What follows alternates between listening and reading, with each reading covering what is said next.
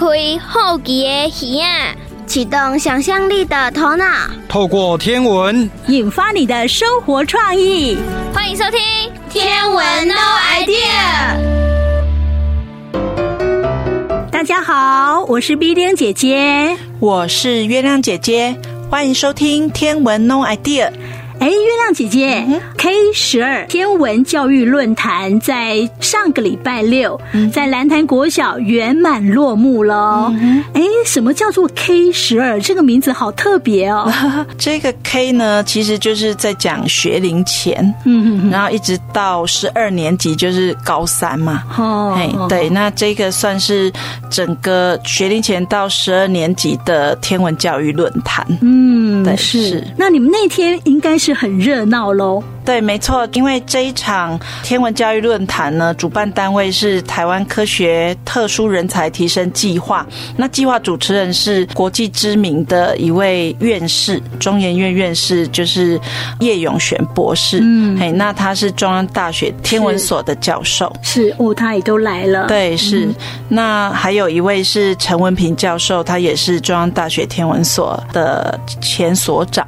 哦，是是哇，那你们那天呢，有很多人是不是都提出一些在教育上面的问题？对，因为来的大部分都是老师嘛，有从国小、国中到高中的老师。嗯、那最主要他们都是教地球科学，那国小就是自然老师。是对，那他们。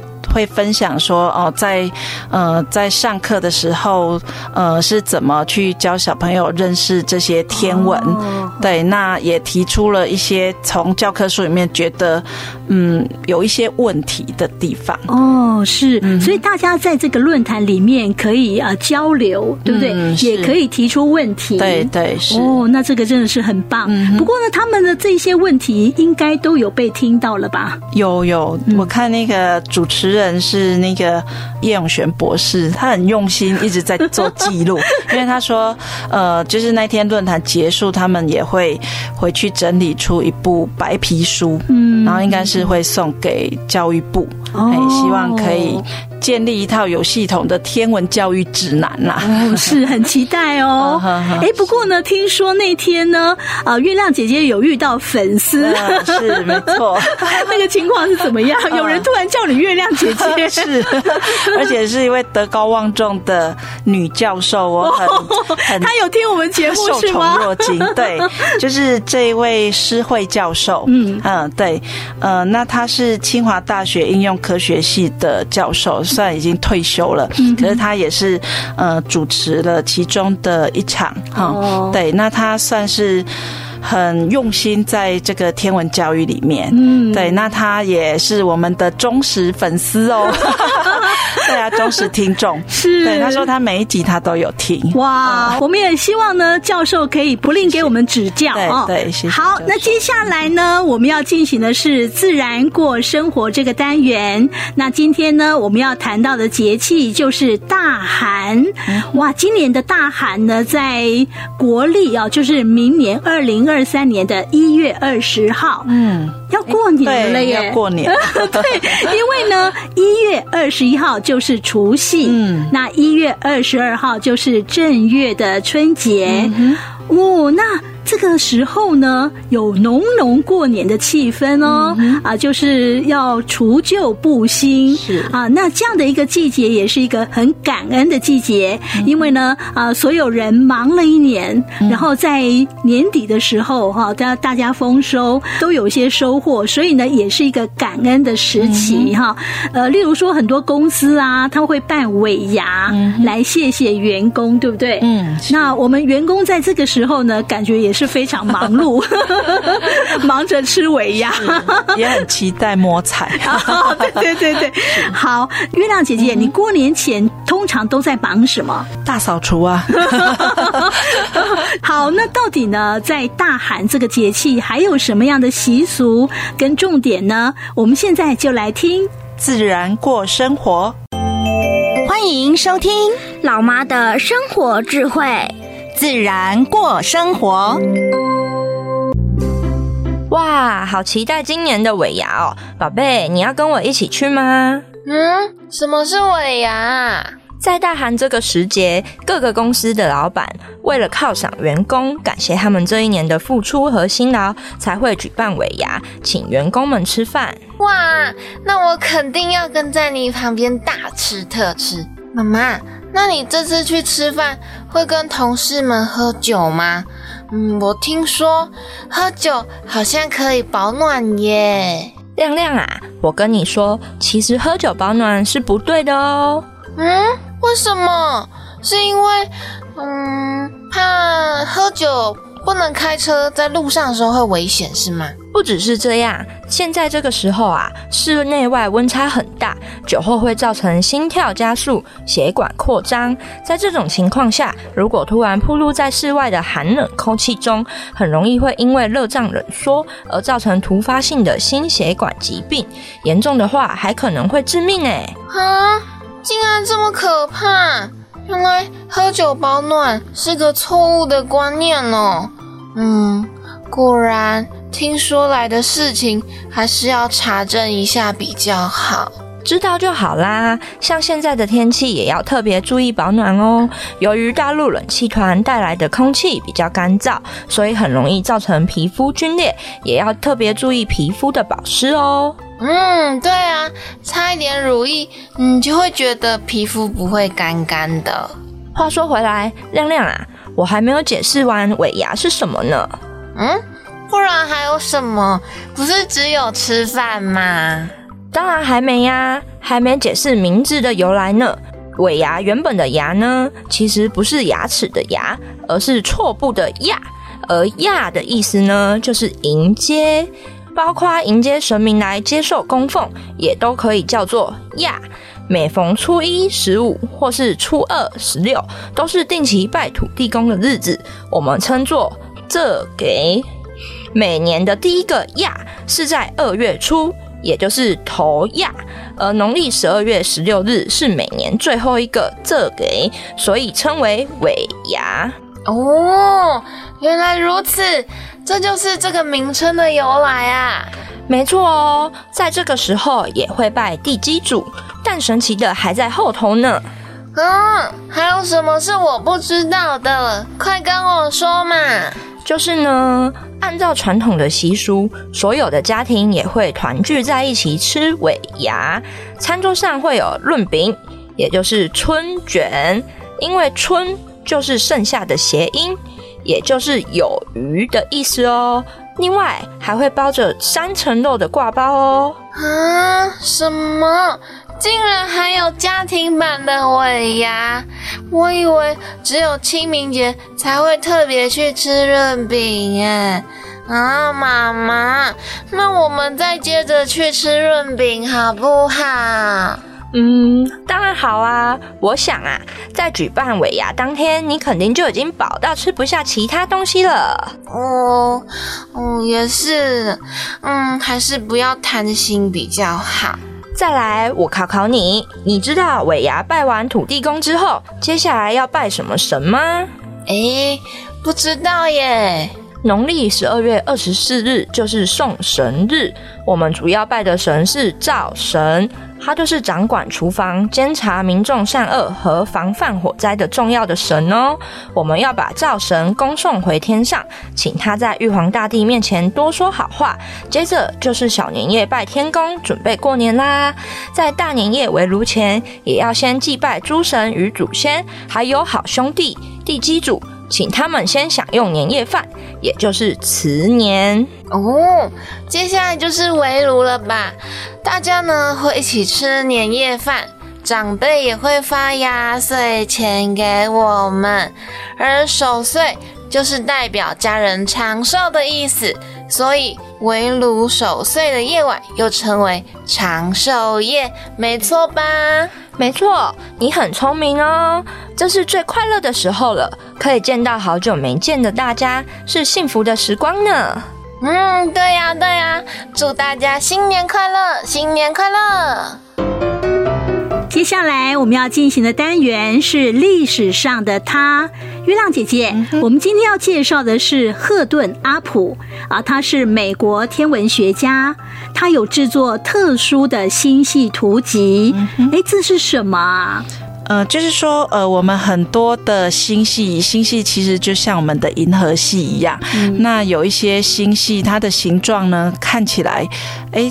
不是一个完整的形状，那其实它就是正在互相碰撞，嗯，或是在融合，嗯，所以他发表的这个特殊星系图集，就是在收录这一些比较特别，就是说它正在呃产生交互作用或是合并的这一些星系。哦，对，那到底它有什么样的故事呢？在天文方面还有什么重要的贡献呢？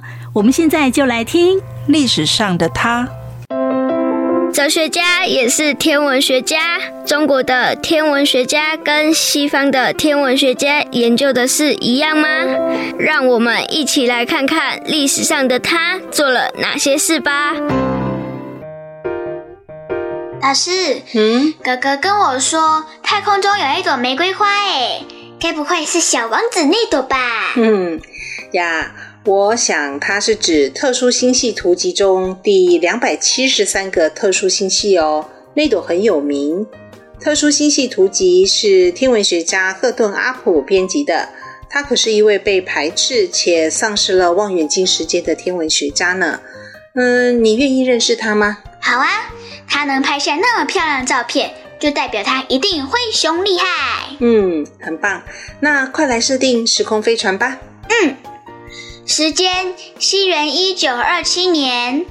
地点：美国纽约市。人物：历史上的他，赫顿阿普。设定完毕，启动，去看阿普。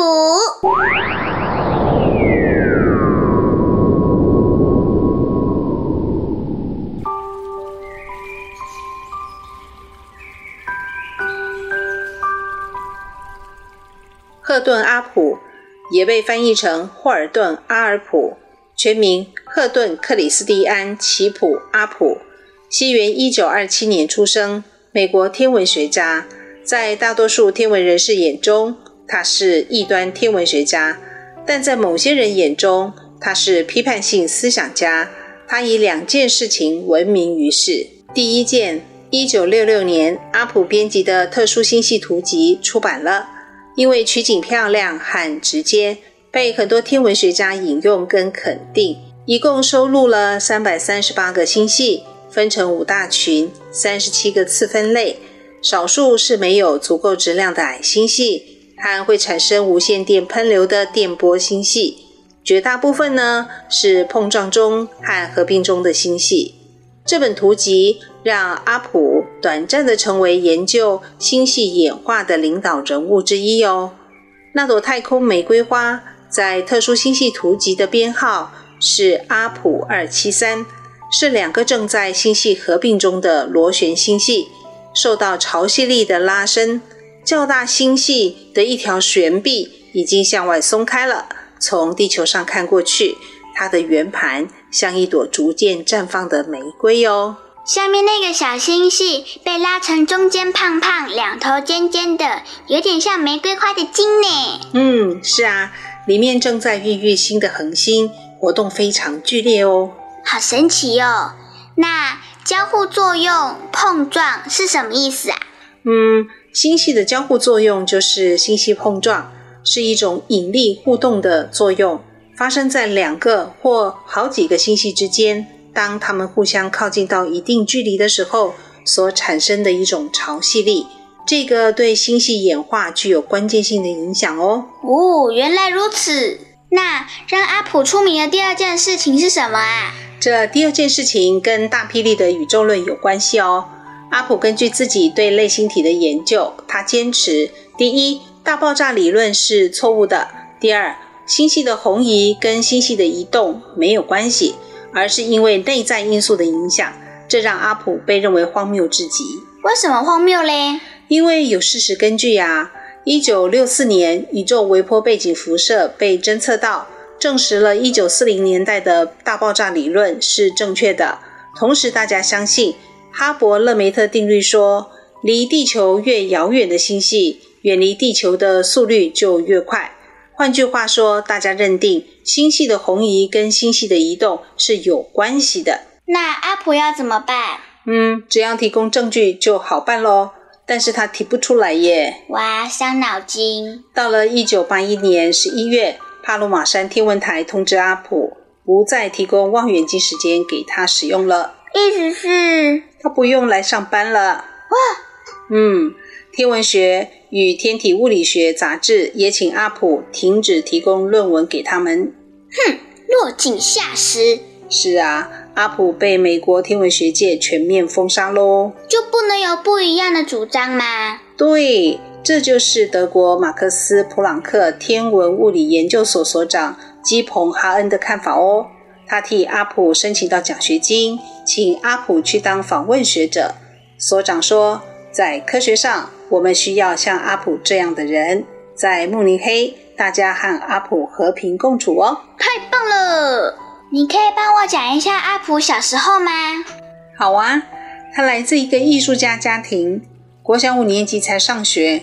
入学前常去纽约市立图书馆自学哦。后来，他进入一所美国海军学院的预备学校就读，在海军服役一年以后，进入哈佛大学主修天文，之后取得加州理工大学博士学位，拿过三项天文科学类奖项哦。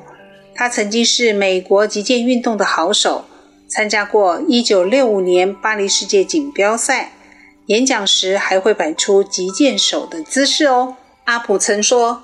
我过着充实的生活。嗯，他的天文人生就像特殊星系一样的独特耶。嗯，是啊。好了，这些就是历史上的他，赫顿阿普的故事。嗯，谢谢老师，我也很佩服阿普的勇气。大家好，我是月亮姐姐，我是月亮姐姐，欢迎继续收听《天文 No Idea》。接下来我们要进行的单元是雷干五天鬼？那今天呢，要介绍这一句呢，呃，可能没办法用闽南语讲。好，来，我来念一次哈。呃，先雷后雨，雨必小；先雨后雷，雨必大。这是讲一个天气的状况哦。哎，月亮姐姐，你干嘛这句话刚好得力？哎，就我的生活经验，感觉还蛮有道理的啦。哦，真的是这样，是不是？前面这一句嘛，就是先打雷，嗯，然后再下雨。对，就是感觉好像是在夏天那个三八号，嗯，哎的下晡时呀，哎，然后会先听到打雷，哦，然后就想说，哎，再来是不是要开始下大雨了？嗯，嘿，可是它这个雨就是来得快去得快这样子。那有一句谚语说：“嗯、雷声大雨点小。嗯”对，也是差不多是这样，好像可以跟它呼应哦。嗯、好，那先雨后雷，你有遇过这样的情况吗？好像是在梅雨季的时候哦，就五月，就是先下雨之后，然后听到打雷之后，哇，雨下的更大，更大 对，就没完没了。对，好，所以呢，呃，大家应该多多少少有这样的经验，嗯、可是有很多人不晓得为什么会这样哦。嗯、好，没关系，今天呢，我们的馒头爸爸会很详细的告诉你哦。嗯、我们现在就来听，你敢有听过？古早人的智慧是啥物？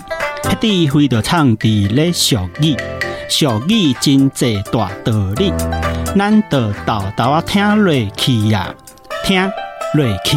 你敢有听过？老爸，对于下雨，我一直有一个疑问呢。有疑问？嗯，说来听听吧。为什么有的时候会先下雨才打雷？但有的时候却是先打雷才下雨啊。那你觉得这两种情况的雨有什么不一样？让我想想哦，嗯，嗯，嗯。这位先生，你也想太久了吧？哎呦，谁会去注意下雨打雷、打雷下雨的前后关系啦？我只知道只要下雨就不能出去玩啦。哦，你真正是。哎，好，你怕败。其实后有一句谚语啊，有提到你问的问题哦。先雷后雨，雨必小；先雨后雷，雨必大。先雷后雨，雨必小；先雨后雷，雨必大。为什么先打雷是下小雨，后打雷却是下大雨啊？其实呢，这两句话要分开来解释。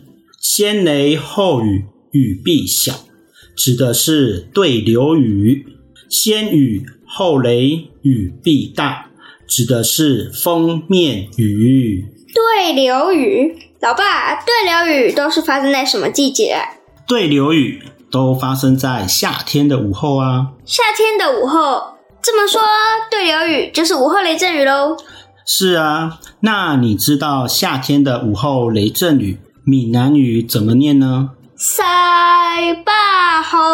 嗯，对，没错，我确定是塞巴吼。老爸，为什么塞巴吼是先雷后雨，雨必小啊？因为啊，在空气中啊，其实有很多我们看不见的水汽。当地面在夏天强热太阳的照射下，近地面的空气和水汽就会被烤热。而且呢，渐渐的会往上抬升。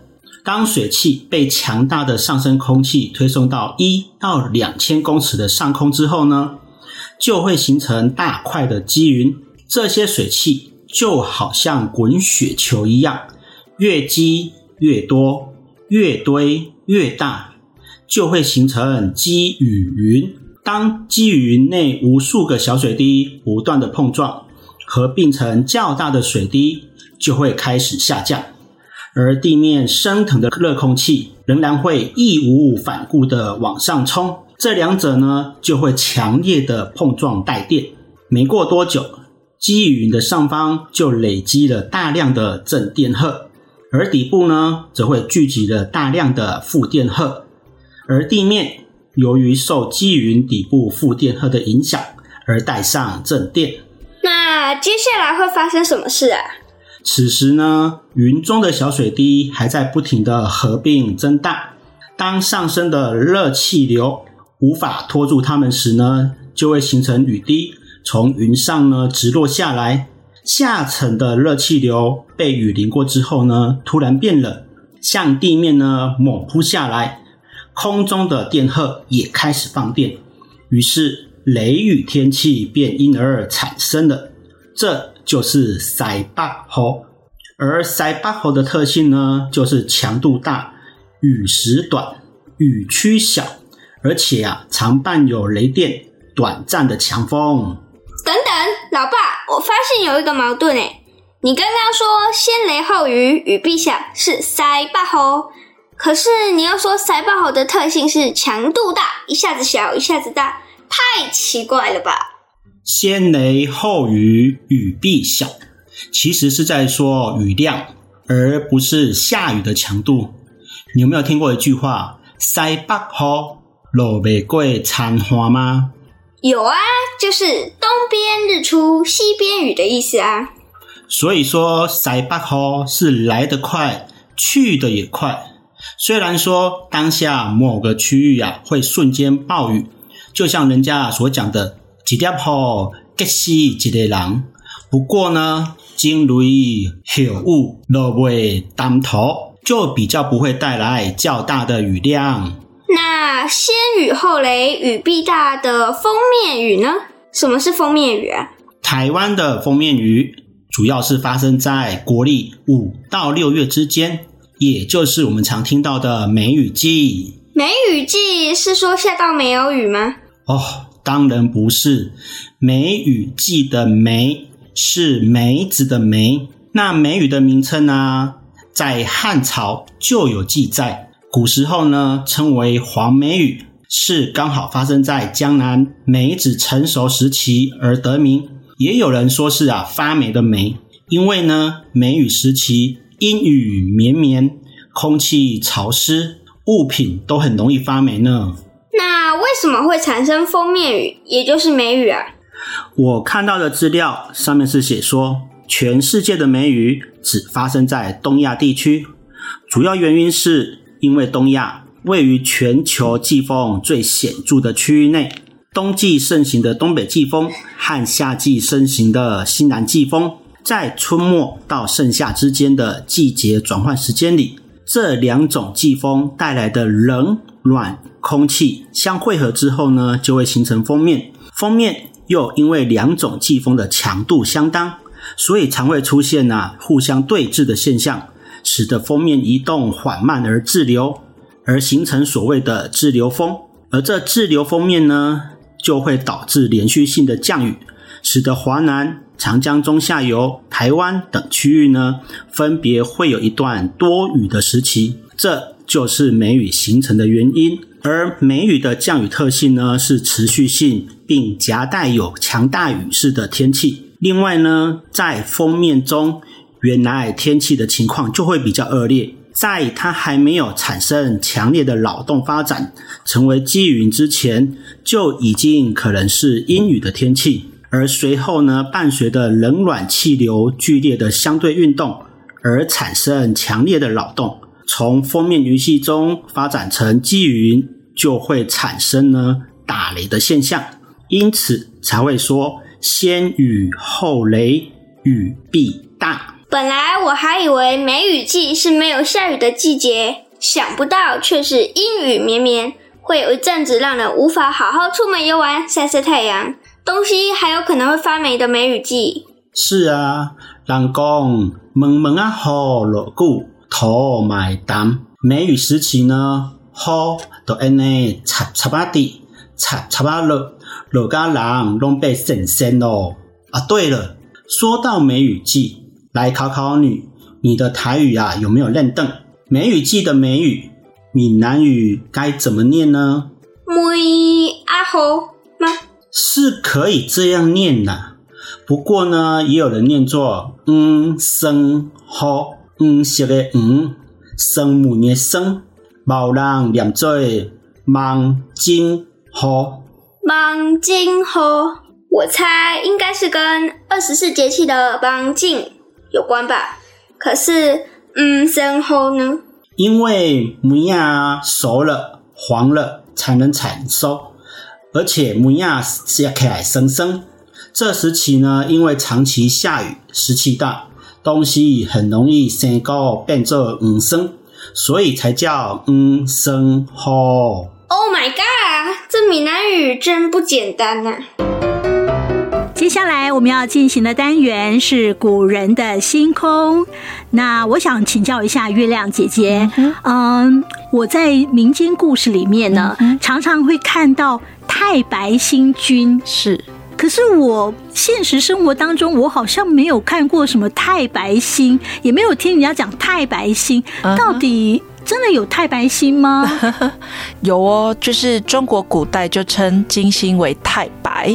哦，是这样子啊，嗯、是，哎，是不是中国古代对这个星星，例如说金星啊、水星，都有不同的说法呢？嗯哼，因为呃，会称这些金木水火土五大行星，是因为后来的那个阴阳五行盛行，才会把它叫金木水火土。嗯，那在它之前还没有金木水火土的名称之前，就是呃，像水星，我们会叫辰星。哦，哎，对，星辰的那个辰，哦，嘿，那呃，金星就是太白，哦，对，那呃呃，火星就是荧惑，哦，嗯哼，然后再来木星就是岁星，哦，嗯，那土星就叫正星。哦，这是以前啦，对对，中国早期的时候没有金木水火土，对对是，了解了，所以真的有太白星，就是。金星。对，那它其实还有两个别名，一个叫启明星，一个叫长庚星。哦，对，就是你有看过金星是在日出前出现嘛？嗯嗯，对，那这个就叫启明，因为要开启这个、开启明天，呃，呃天亮了哈。对，那一个叫长庚，就是说在日落之后看到的那颗亮星，嗯，就叫长庚星这样子。哦，是是，哇，有不同的说法哦。嗯，好，那我们现在就来听古人的星空。你听过哪些关于星空的故事呢？星星的故事不只有希腊神话哦，古人的星空带您遨游全世界精彩的星空传说。在古代，没有厉害的仪器设备看星星，只能用肉眼来观察星星；没有纸笔，就只能徒手记录。有时候转刻到石头上时，也可能会产生误差。如果是透过抄写，更可能在反复转抄当中出现误差。所以错误其实还不少哦。人类大多数古文明发生都在北半球，这代表南半球的星星很多，其实在北半球根本就看不到，或者一年当中只有在少数时间会出现在地平线上方。如果当时正好又出现云雾，或者观测时被某些地形挡住，影响观测结果，像这种星星也是很容易就出现观测误差的哦。此外，还有一些特殊天象被错误解读，时间久了，大家积非成是。如果没有专业人士纠正，就这样被史书记载下来，结果就会造成严重的错误。甚至还有从头到尾根本就不存在的幻想星星，这个就更厉害喽。总之啊，古时候的星空记录里面，偶尔会出现一些根本不存在的星星。今天我们就来介绍一下吧。首先是太岁，对，就是过年的时候，有些人会去庙里安太岁的那个太岁。其实太岁也是个星官的名称哦。但最有趣的一点在于，这颗星星根本不存在，打从一开始就是想象出来的呢。讲到太岁，我们要先讲一个重要的星星，叫做岁星。岁星就是木星的古代名称。由于木星运行轨道大概以十二年为一个周期，正好对应十二天干，因此称为岁星。而岁星每年会运行到一个星次，或叫岁次，所以我们看农民历时会出现岁次某某年的用语。以十二天干显示的部分就是星次，显示木星的位置。本来是这样规划的，没错啦。可是木星真正的运行周期其实是十一点八六年，简单说，每年都会有一点误差。而过了八十七点五年，星次就会误差一格，所以常常需要校正，造成困扰。于是当年的星官干脆虚构了一颗运行周期正好是十二年的星星，而且运行方向与木星相反，与木星相对，用来让历法变成方便计算的整数。搭配十个地支，组合成一个六十年周期的记录系统。这个系统还蛮实用的，所以一直用到现在的农民历都还在使用。但它其实起源于春秋时代，距今大概两千七百年。可见当年的人真的很有数学头脑哦。而太岁这颗虚构的星星也被视为帝星，是皇帝的守护星，甚至是玉皇大帝的守护神。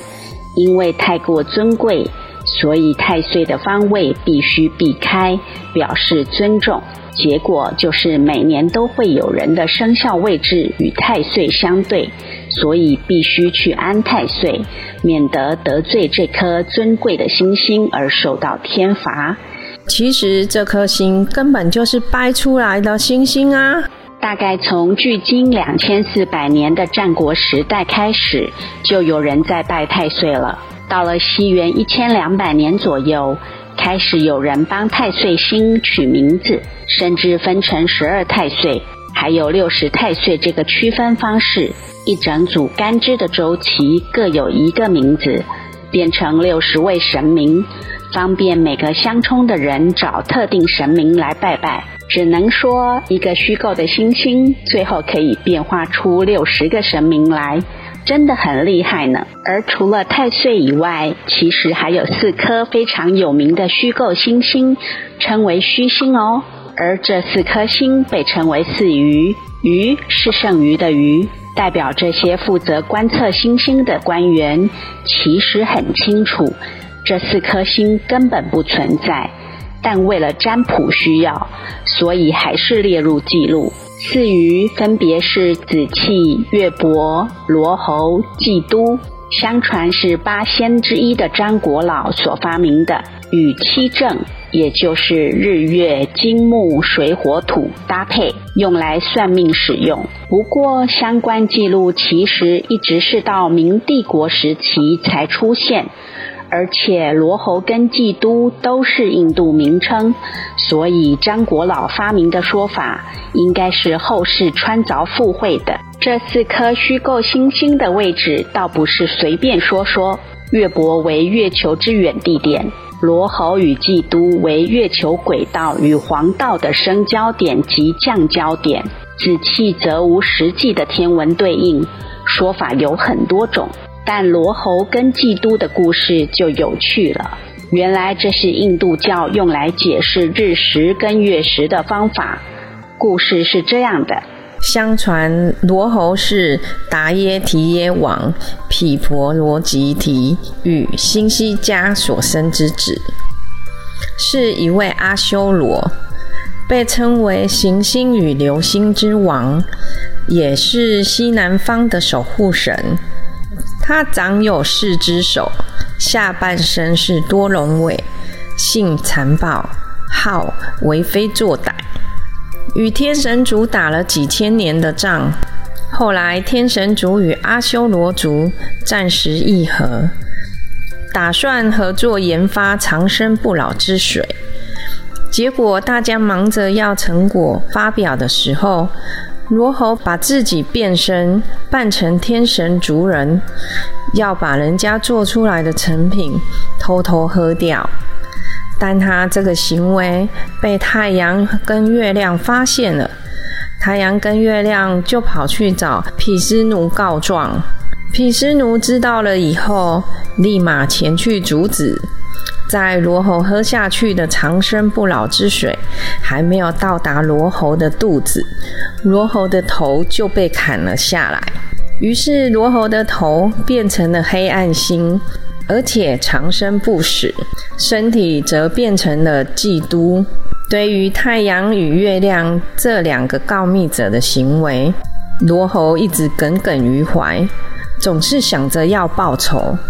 于是，罗侯总是会找机会把太阳跟月亮吞下去，但因为他的头断了，结果太阳跟月亮还是会从喉咙掉出来，这就形成了日食与月食。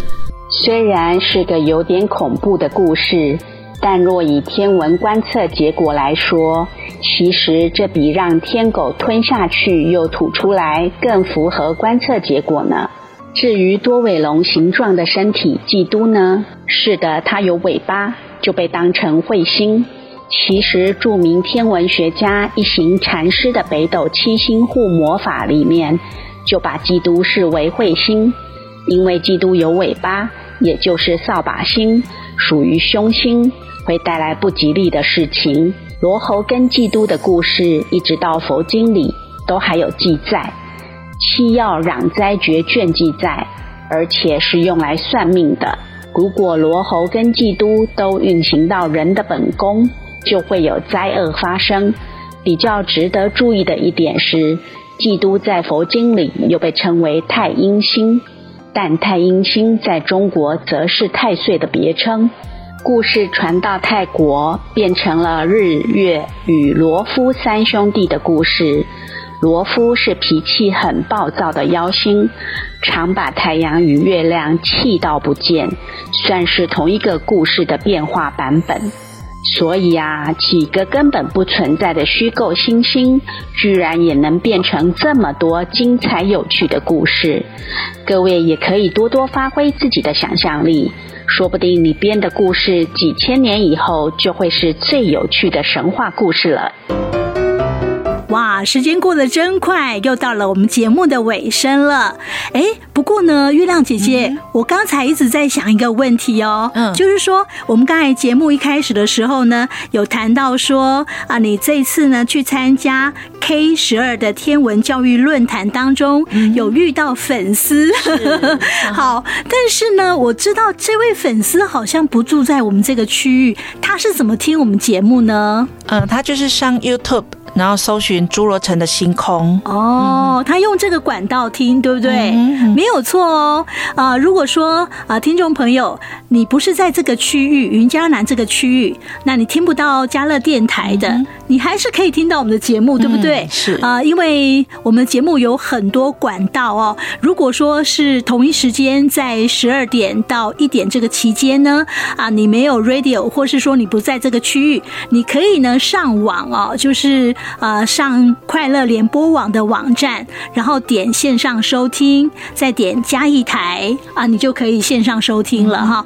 好，那另外的话呢，如果说呃你错过了这个时间，你要在你比较有空闲的时间再听的话，那你也可以透过两个管道，一个管道呢就是上网哈，Yes 五二加一的 Podcast，你这里面都可以听到我们的节目啊，还有呢 YouTube 对不对？对，是就。搜寻侏罗城的星空哦，对，嗯、我们所有的节目音档都在这边，而且用这样的一个管道收听有几个好处，就是说随点随听，而且呢，你想要重复听都没有问题哈、哦，啊、嗯，就是有这样的好处哈。那我们也希望我们的听众朋友可以多加的利用。好，我们今天节目就进行到这里，非常谢谢你的收听，那欢迎明天同一时间继续收听天文 No Idea。再见，拜拜。文化部影视及流行音乐产业局补助直播。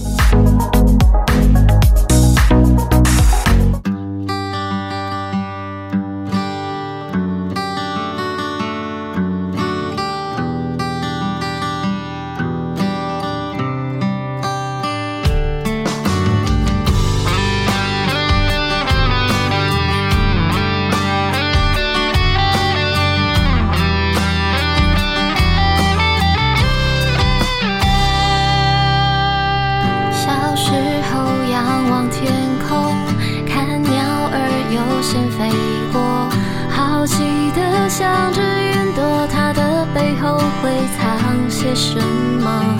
夜空中满天星。